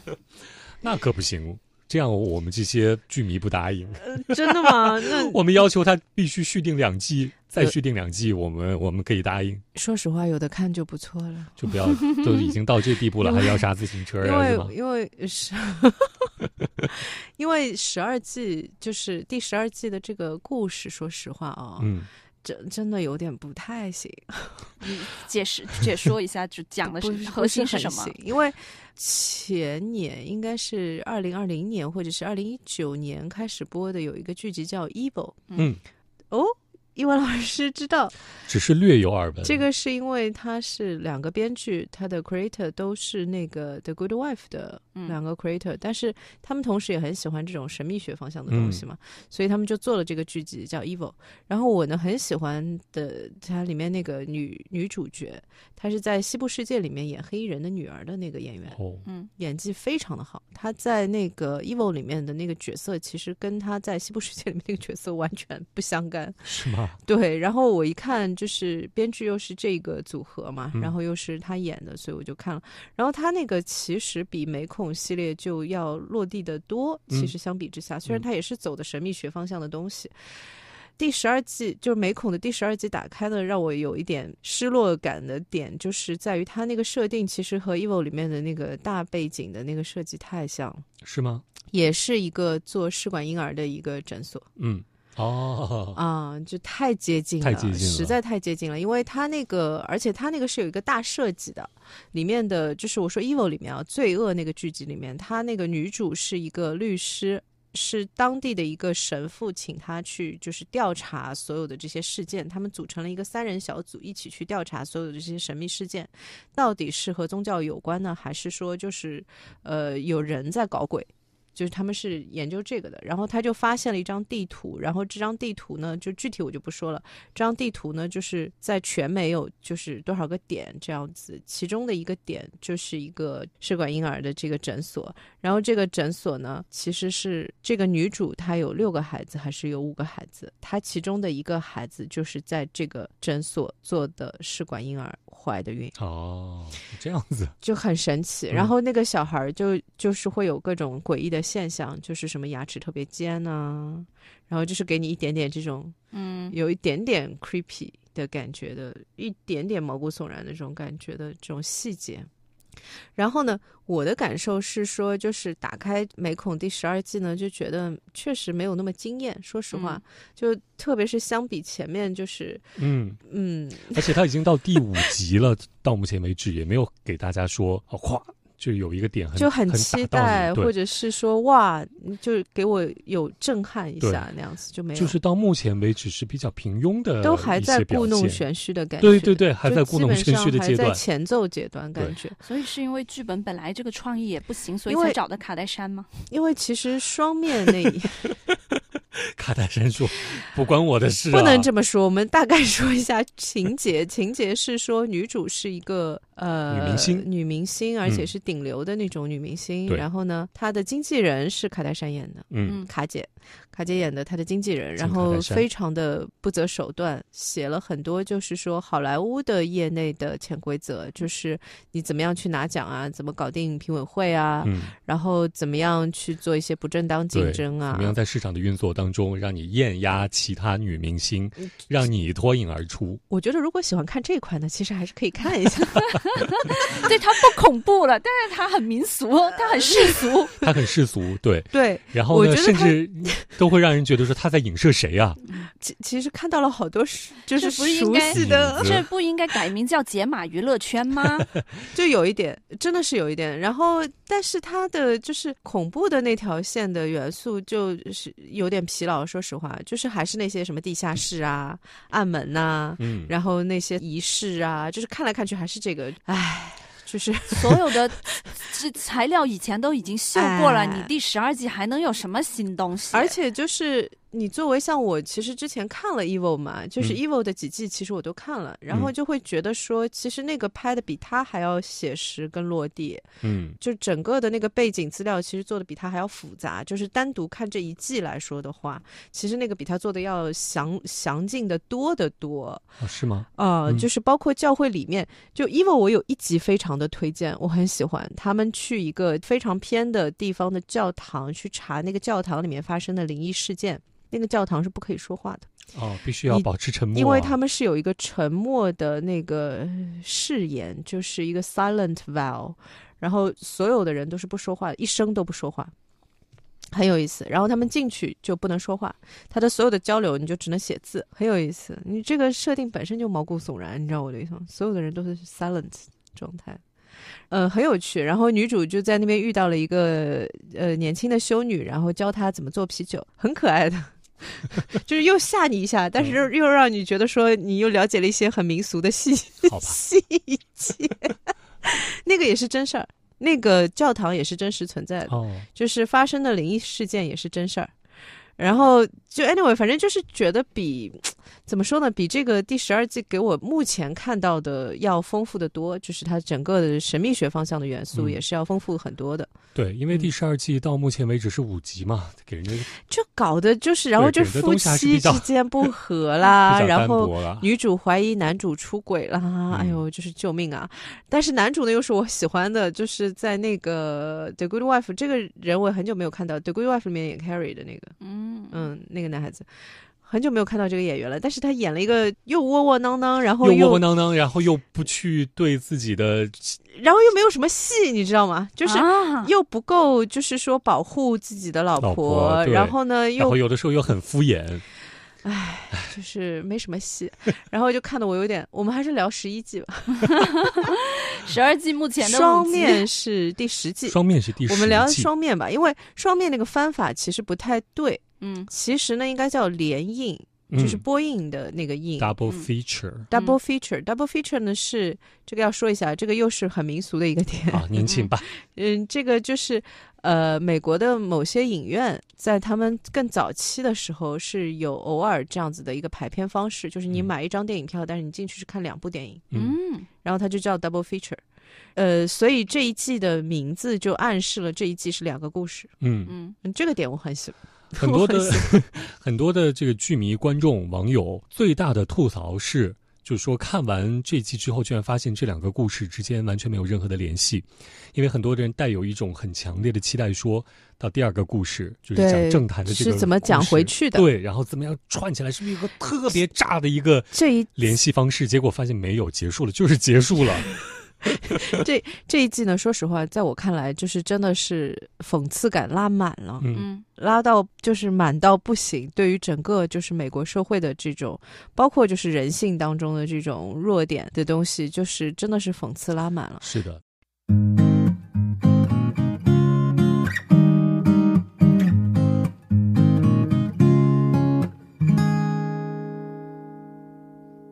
它的第一部分的故事呢，叫《红潮》。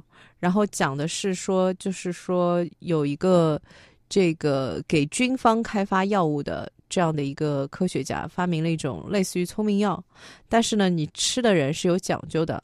你如果天赋不够，你吃下去就会变成，就是说像吸血，也不是吸血鬼，就是比吸血鬼还要差，对，就是完全无意识。就是没有，就是就没有脑子了，已经没有办法思考了，就有点像僵尸那种感觉。但是它是吸血鬼，就是它是咬碎其他的动物，然后喝它的血，或者是咬碎其他人类喝它的血这样的一个低级生物的一个状态。但是如果你是真的有天赋的，那你的天赋就会在短时间之内瞬间的被激发。比方说，这个男主他是一个编剧吧？编剧，天编剧天赋被激发。对他本来就是写不出东西，然后带着老婆孩子 租了这个 Airbnb 的 house，然后。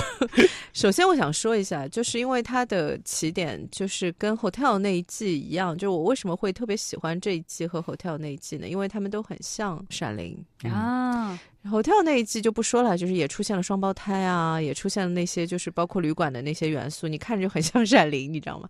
包括就是浴室里面有尸体，就很像《闪灵》，然后。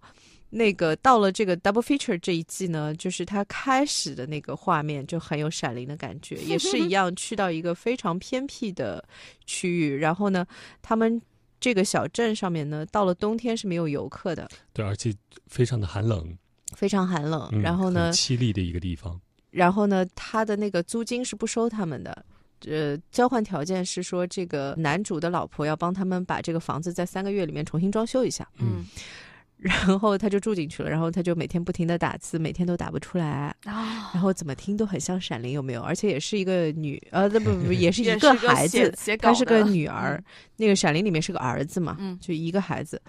嗯，对。但是他说他是个编剧，其实我有点不爽。感觉老师莫名被 我觉得首先他穿透了次元壁，有点打到我身上了。穿透了你的次元壁，是的。其次呢，是说干嘛呀？已经很不容易了，干嘛呀？还要在我们就是已经很不容易的这个过程里面再踩一脚，什么意思啊？没事就踩自己人，干嘛呀？可能可能编剧也是在许愿自己能够有这个天分吧。你踩的时候不能，呃，是的，我的感受是说，你踩的时候不能踩远一点嘛？谢谢。为什么要踩在同行身上，对不对？但是呢，我的感受是说，他也确实比较理解男主，就他比较理解那种就是写不出东西的那种感觉，是吗？你看那个情节，真的很有 PTSD。我也经常被这样催稿，就人家给你打个电话，已经就直接就威胁你了，就是说你要再不交，我们这个项目要不就算了吧。就是真的会有这种情况嘛？虽然没有那么常见，但是是有的，看着很不友好。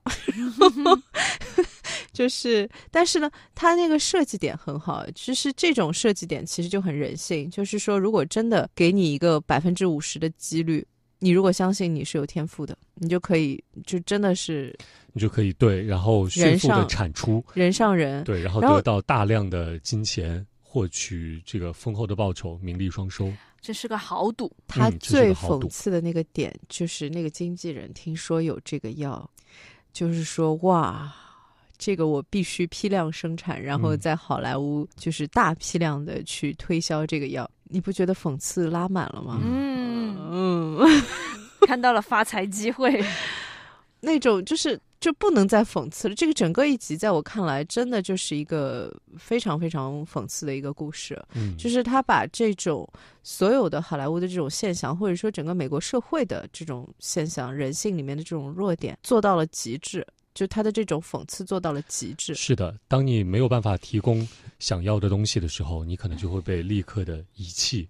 被当做一团垃圾遗弃。它里面其实说到最有意思的一句台词，就是成功才是最上瘾的。嗯啊，是的，强调的就是这种上瘾，或者是你愿意，呃，为了那个功成名就，你可以牺牲多少，或者是你可以接受这种豪赌嘛？对，可以出卖什么样的？对，甚至是包括你的家人，你口口声声说你最爱的人，你也可以立刻把他唾弃，把他放弃，这样子。然后这是它的第一部分啊，叫赤潮红潮。嗯。第二部分呢，又讲回到了这个，也是美恐比较喜欢涉及到的政治的历史政治讽刺，就是说他们月球那个登陆是编的。然后我为了这个事情，就是特地去问了 做一些高科技方向项目的开发的一个朋友嘛。然后我说：“哎，我说，所以美国登月到底是不是真的？” 我说：“我被他们这个反反复复、反反复复、反反复复的说这个事情是假的，说到我都有点怀疑了，你知道吗？就是因为。”因为他们每一年都要有这么两三部的作品是说他的登月是假的，就我真的从来没有见过一个国家的影视行业如此怀疑自己的，如此热衷于就是说把它说成是一个假的这个事儿，我真的是醉了。就是你会觉得说这么多人说是不是真的是有点东西？是不是他们真的是看了什么资料？你知道吗？然后这个里面又是说到他其实登月是假的，然后说美国就是接触外星人这个事儿是实际存在。的，他们假造一个登月，就是为了解释说他们为什么能拿到那些超越了就是当时的可能性的那些科学技术，就超越了人类的想象边界的那些科学技术是怎么拿到的？然后就是外星人给他们的，也是讽刺拉满了，就是包括他们的总统是怎么下台的，他们总统是怎么被刺杀的，然后就是所有的那些，就是全部的那些历史事件全用进去了，全都是跟外星人有关。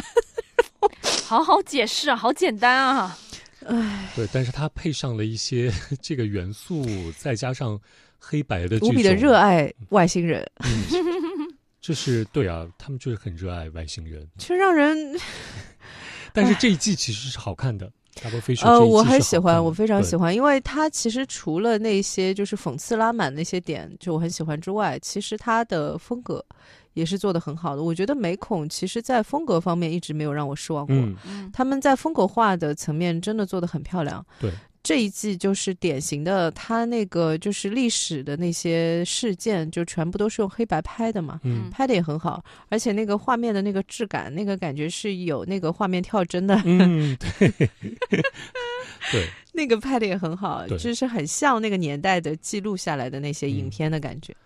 最后反映出来的还是社会人性的东西，我觉得还是比较成功的。觉得从这个层面来说，其实美恐是一个不是那么简单的一个恐怖片。对，就他说只是视觉上吓你一下就就算了就好了。我觉得比那些 超能英雄要好看，好的多得多。那肯定的。对，因为不管每一部的美恐，你会怎么去感到血腥，或者甚至是恶心、惊悚啊什么的，你最后都能看到世界观在里面。我觉得这是他就是能长受到目前为止，大家愿意接受他的一个很重要的理由吧。对，我觉得可以十二季再给一点耐心，说不定他后面的东西还有。因为到目前为止是没有看到，就是第十二季是到目前为止是没有看到什么。我还是怪卡姐，卡姐，我觉得他比另外一位来客串的流量大咖演技差了不是一个等级。哦。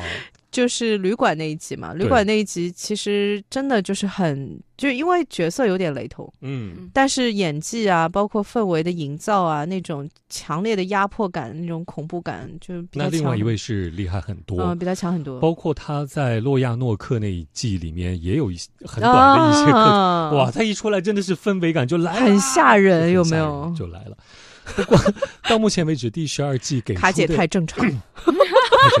它就是一个现实当，它就是会让你感觉到现实当中一个很俗气、很市侩、很现实的女人。对，而且卡姐仿佛下一秒就可以直播带货，她是不可能给你一种就是说离我远点的那种。我觉得你启发了我。我因为整个录完，其实我想聊的点是什么？如果我们在中国做一个这个故事，我们会做什么？嗯嗯，你是说这个？我们可以，我们也可以讽刺自己行业的呀？干嘛了？我们遇到的怪事也很多的呀。啊，那可多了，那可多了。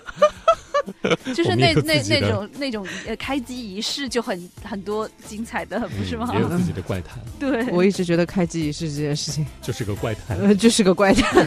编剧也得出席，对吧？我哎呦，我的妈呀，救命啊！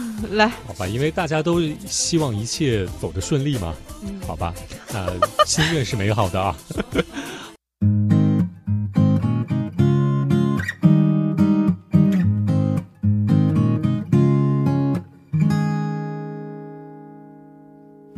Hello，大家好，我是文君。大家好，我是黄豆。好，那今天呢，我们要继续的来聊到我们最近聊的这个系列的最后一期，我们用今天的节目来收尾吧，好不好？嗯，好。那么就是之前呢，我们聊到的美国恐怖故事。美国恐怖故事呢，是 FX 公司推出的一部剧集美剧啊。呃，FX 是他的平台，是他的平台，对，是他的平台。呃，制作公司是那个这个人叫什么？叫什么 Murphy 啊？我一开始以为是 Ryan Murphy，Ryan Murphy 的公司，我因为他是 Creator 嘛，我一开始以为这是个黑人，不好意思，我错了，因为他那个姓氏是比较常见的，黑人 Murphy 是比较常见的非洲裔美国美国人的姓氏。呃，然后其实我突然觉得，其实他们选的时间线还是蛮有趣的，嗯。如果你仔细想的话，他们的时间线还是蛮有趣的。他们其实做现代的时间线很少，他们基本上还是六十年代、八十年代。然后对，包括像这一季第十二季，到目前为止我们看到的都是现代的故事，但是呢，有两次的回溯。那么一次呢是追溯到大概是在英国的呃是什么王朝？对，那个玛丽，对就是血腥玛丽。对对对对对，嗯，呃，这是第一次的回溯。那么第二次的回溯呢是到了。呃，六十年代到八十年代的美国本土，那么有两次这个生育的事件跟这一次的事件结合起来，但是结合起来的目的是什么？有什么内在的关联？我们到目前为止还没有看到啊。我们期待剩下的七集吧。到目前为止呢，是因为受到美国编剧和演员工会罢工潮的影响，五集播出之后，到目前呢停更了。那么从二零一一年的十月份播出第一季，到目前为止二零二三年播出的第十二季。呃，美国恐怖故事呢，每一季是一个单独的主题，每一季大概在十一到十二集左右。那么目前的第十二季的它的主题呢，叫做怀孕。那么讲述的是一对在美国的夫妻，那么丈夫是一名。现代艺术家，那妻子呢是一名非常知名的当地的一线的演员。那么他们之间呢非常想要一个孩子，但是因为他们身体的原因没有办法自然的受孕，所以他们在做这个试管婴儿的过程当中产生了一系列的故事。到目前为止，第十二季有一个最特别的点，是因为前面的十一季呢都是原创的故事，编剧自己写的。对。那么第十二季呢是。根据畅销的小说改编的改编剧本，那么这在美恐所有的十二季的故事里面改编剧本，这是第一次。所以是灵感已经耗尽了，是吗？啊，黄德老师的角度非常的，你不能这么非常的犀利，因为很多的网友确实也是这么说的。因为从第十一季就上一季开始，不是受到了很多观众和网友的吐槽吗？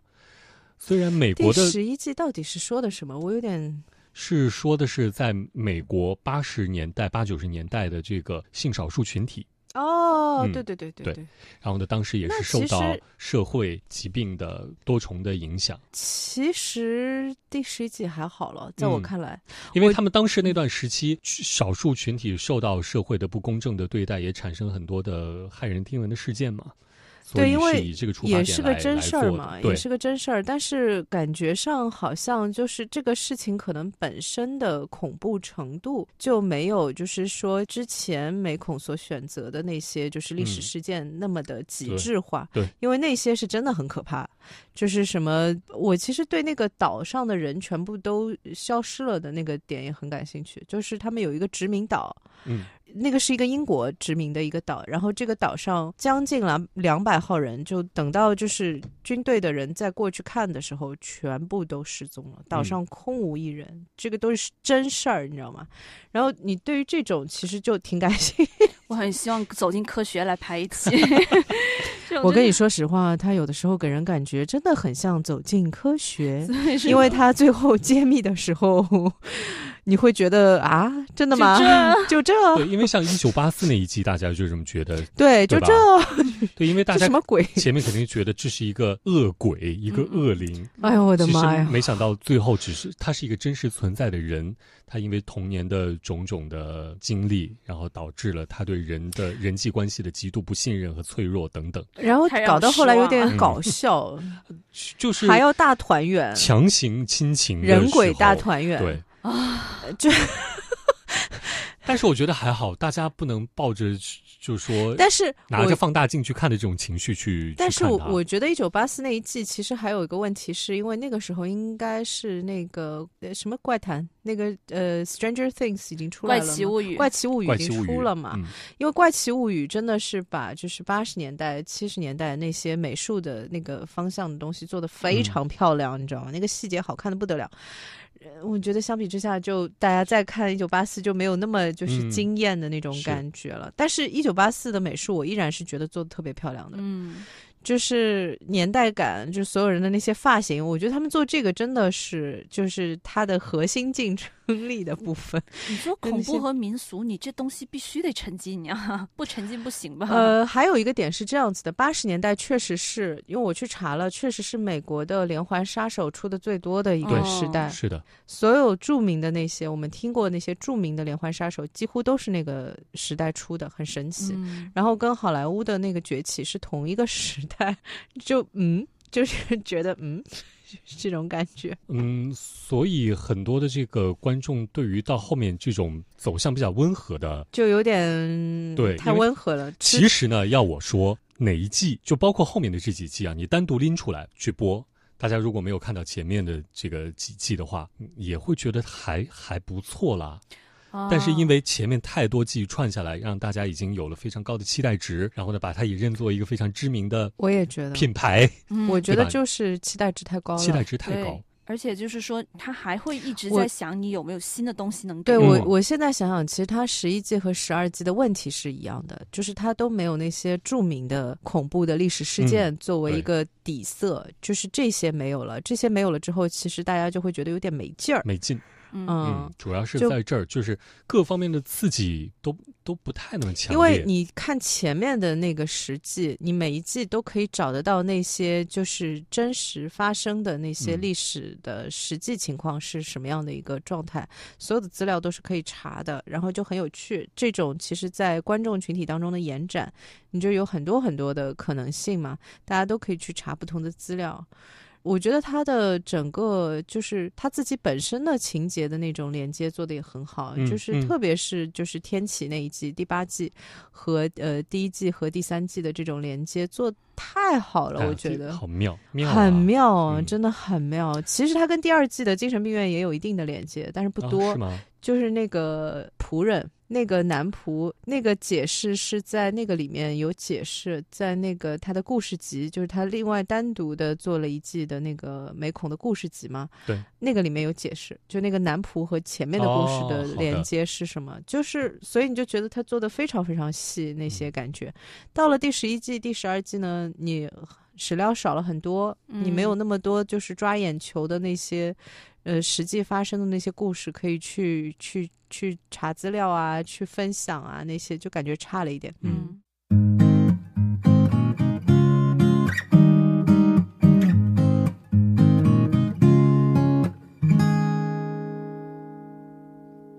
那么说到这个美国恐怖故事以及美国恐怖故事集呢，就是刚才文娟老师介绍的。那么就是因为这部剧其实十几年来太受到市场的关注，太受到影迷的追捧，从美国恐怖故事又延伸出了一部新的剧集，叫做《美国恐怖故事集》。那么同样的，也是这个 Ryan Murphy 他。对，也是他的公司做的那个，然后也是那个你刚才说的那个美国犯罪故事，嗯那个也是也是他们，那个也是他做的。对，也是香蕉姐演的那个。对，我觉得他很擅长的，就是说在这些真实的历史事件当中去找灵感，怎么样去把他们戏剧化，怎么样去做对影视的这种开发。而且我觉得他名字起的也很很妙啊，就是。美恐叫 American Horror Story，嗯，然后美国恐怖故事集叫 Horror Stories，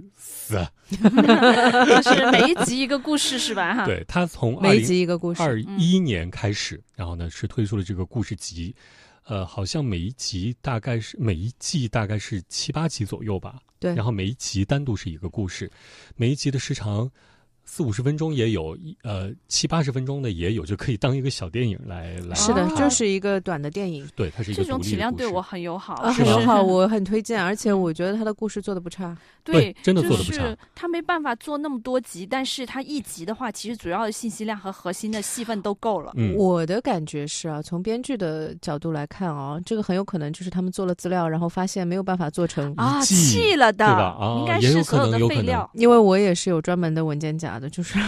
嗯，而是做了资料，但是没有用。这这就好像你写了三版稿，你第一、第二版稿其实有好的东西，但是最后弃了，然后后面就发现，哎，有机会，那我一二版也卖出去。对，就其实可以另外做这样子，就挺好，不不浪费。对，之前的心血也别浪费了。嗯，而且呢，二零二一年推出了第一季，其实反响并不是很好。嗯，然后第二季呢好一点儿，今年推出的第三季倒是要比第一季、第二季要真的吗？对啊，要好得多。哦，我都蛮喜欢回升哎。这种是它根据调整一点一点在升，是上升期的戏。我最烦的就是那种第一集惊艳的开局，然后最下面一路下滑的那种出道即巅峰，这是我最恨的一个一种系列。大陆酒店是吗？超讨厌这一种。然后就是像这一种缓慢上升的时候，你就会觉得说不错，这个人听劝。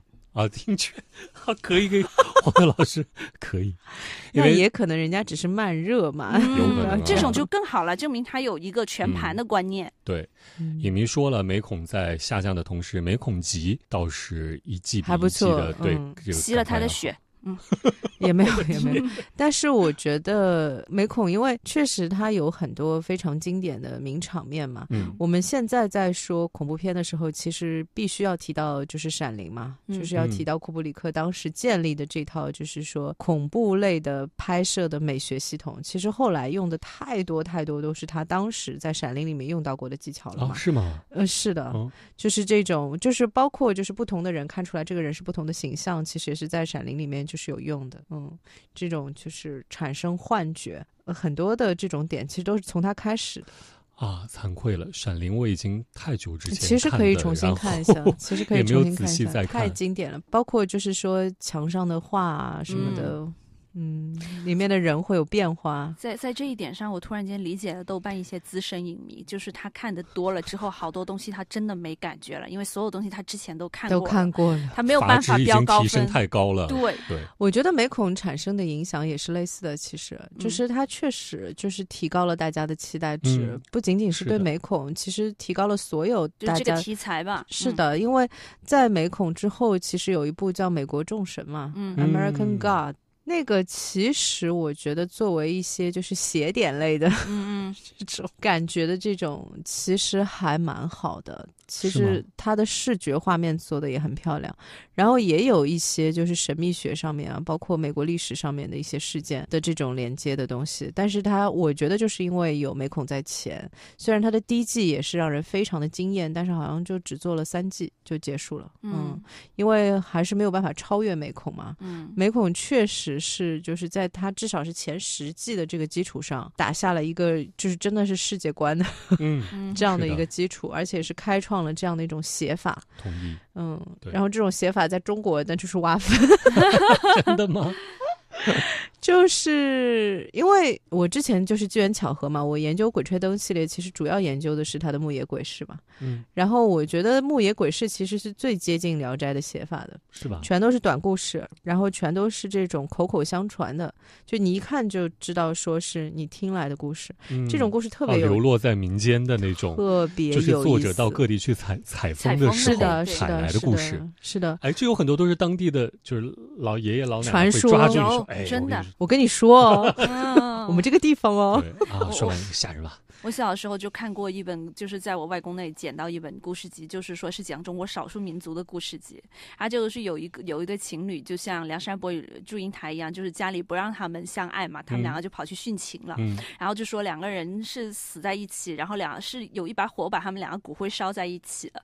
然后他们就说怎么办？我们两家人想各自拿回每每家小孩的骨灰。然后那个，然后他们就请了一个人来帮忙解决这件事情。他说：“你们家小孩怕什么？”他说：“怕蛇。”你们家小孩。怕什么？怕青怕老鼠还是怕青蛙什么的？那就把老鼠和蛇拿过来。然后他说，把这两个东西拿过来之后，那个骨灰自动分开了。怕蛇的跑到这边，怕老鼠的还是怕什么的跑到那边。这就是中国少数民族故事哦。哦，听起来就是现在可能讲述出来讲它的梗概，这个好好笑，好笑。但是如果看这个故事本身的描述，我觉得可能还。蛮吓人的，蛮吓人的。嗯，这个要有个氛围感的呀。我原来以为我们录节目的时候会有那种那样子，我原来会有让雷老师配个音效。我原来以为投诉我们的节目，我原来以为英文老师会做那种，就是你知道我意思吗？就是罐头笑声吗？吓吓唬一下那种。就是我们的节目也是走现实题材的。不过我们真的已经好好像好久没有听过“采风”这个词。以前确实是很多人就是为了写稿，或者是呃为了去做一些项目，真的就是全。全国各地跑，因为现在有网络嘛，嗯，就是我最喜欢的采风的方式依然是去偷听，不好意思，就是偷听，你找一个这种麦当劳，然后哎，就是什么全家啊，然后麦当劳啊，肯德基啊，必胜客啊，不好意思，星巴克啊之类的，就是咖啡店或者是便利店，或者是这种就是店，对，嗯，然后坐着，然后就。假装戴个耳机，但其实没有在听东西，然后就坐在那边偷听。但但我感觉就是，假如我们是做民俗大全或者是挖坟像的话，还是得那种不上网的老头老太太好像知道最多。我也同意，散落在民间的散落在民间的这些是最好、最有意思的。嗯，对，所以就像很多做音乐的人，他们到民间去采风，也是找当地的一些失落的那些音乐的片段。对，那些老年人，他们可能会对这些东西就就比较了解。很棒的，确实。是啊，很久没有听到“采风”这个词，那我们去采个风呗。我们做一档关于采风的节目，我们做一档关于民俗的节目。对，就是到到了某地之后，就说嗯，这个地方最适合拍什么样的故事呢？现场给你编一个。其实我觉得中国是不缺这种故事的，太多了。我们的我们的题材一定是最丰富的。其实光是《聊斋》就够，嗯，对，就够。就因为他的世界观其实还挺完整，这个是让人最觉得恐惧的地方，就是在不同地方听来的故事竟然还可以连在一起。对对对对对，可见流传甚广且成系统啊！对啊，就觉得很吓人。其实很多这些故事。我我不我不太同意，就是很多这个网友啊什么说的，什么鬼故事就太吓人啦，什么宫斗剧就没有营养。我觉得很多的这些东西，它都是有世界观在里面的，大家不能只是看了最表面的那一层宫斗啊、宅斗啊、鬼怪啊什么的，因为很多的东西它讲到最后都是讲人性，对，讲世界、讲社会的。我觉得大家要去发掘底下一些的东西，可能会更有助于大家的思维发散啊。对，这个其实就是为什么其实美孔最像的是《聊斋》嘛，嗯，就它其实都是借鬼写人嘛，嗯对，就是折射出的更多的是人的欲望和人人的那种恶性，嗯，就就好像《甄嬛传》为什么那个时候上海人民超级喜欢，其实是因为它其实说是宫斗，其实更像是一个职场，很多人其实是想到了自己的职场，为什么要 Q 我们上海人民？为什么我们的职场就特别的血腥？因为是在东方卫视播出，对，就因为那一年我正好在来上海的时候，真的就看到整个地铁或者是整个都在看，就是都在聊，都在看。那个难道不是因为播出平台是？也 很有可能，很有可能。对，我觉得《甄嬛传》也是反映出了职场、家庭、人际关系。恋爱等等等等的东西包罗万象在里面，但是现在被大家就其实也很 也很落地，对，也很落地的。我觉得大家如果能够通过这些大家讨论的最多的最表层的东西，去看到一些就是反映世界的东西，我觉得这样可能会比较好一些。嗯，要不然一部作品能流传这么久，不会只是说它爽过瘾。嗯，肯定也是有别的更广阔的原因。通常来说，它都是更有深度的一些东西会比较嗯。其实我们没有见过什么很浅薄的东西能流传很久的。哎，我发现了，偶像剧好像是流传最不久的，就是很快就消失了。那是啊，一个时代还有一个时代的审美呢。时代的眼泪啊！对，偶像剧真的是消失最快的。这个其实又让我想起上次我跟你说的，就是那个呃，有一位导演跟我分享的嘛，就是深度、锐度和温度。嗯，就是任何一个作品，对，如果他可以做到这三个维度上面，就是点都踩准的话，其实就是非常非常经典，就可以传世了。嗯，是。所以这一季的美孔怎么样？没事，不影响它的整体。我们就期待吧，反正今年看起来是没戏了啊，没戏了，没戏。期待明年吧。然后明年还有目前看起来的真正的收官的第十三季。一起期待吧。嗯，没看过美恐的有福了，可以像我这样挑着看十二季呢，随便挑。随便挑。哎，其实你有没有觉得随便挑出来一季也也都是好看的？因为它一季跟一季之间没有强关联嘛，所以其实可以分开看。对啊，你还可以看故事集，想看哪集想看哪集。对对对。我刚看了一下，第一季是七集，第二季是八集，第三季是四集。嗯，我觉得其实中文应该翻成故事会，太适合在我们频率播出了。美孔故事会，民俗大全剧本杀，可以可以可以可以，挺好的。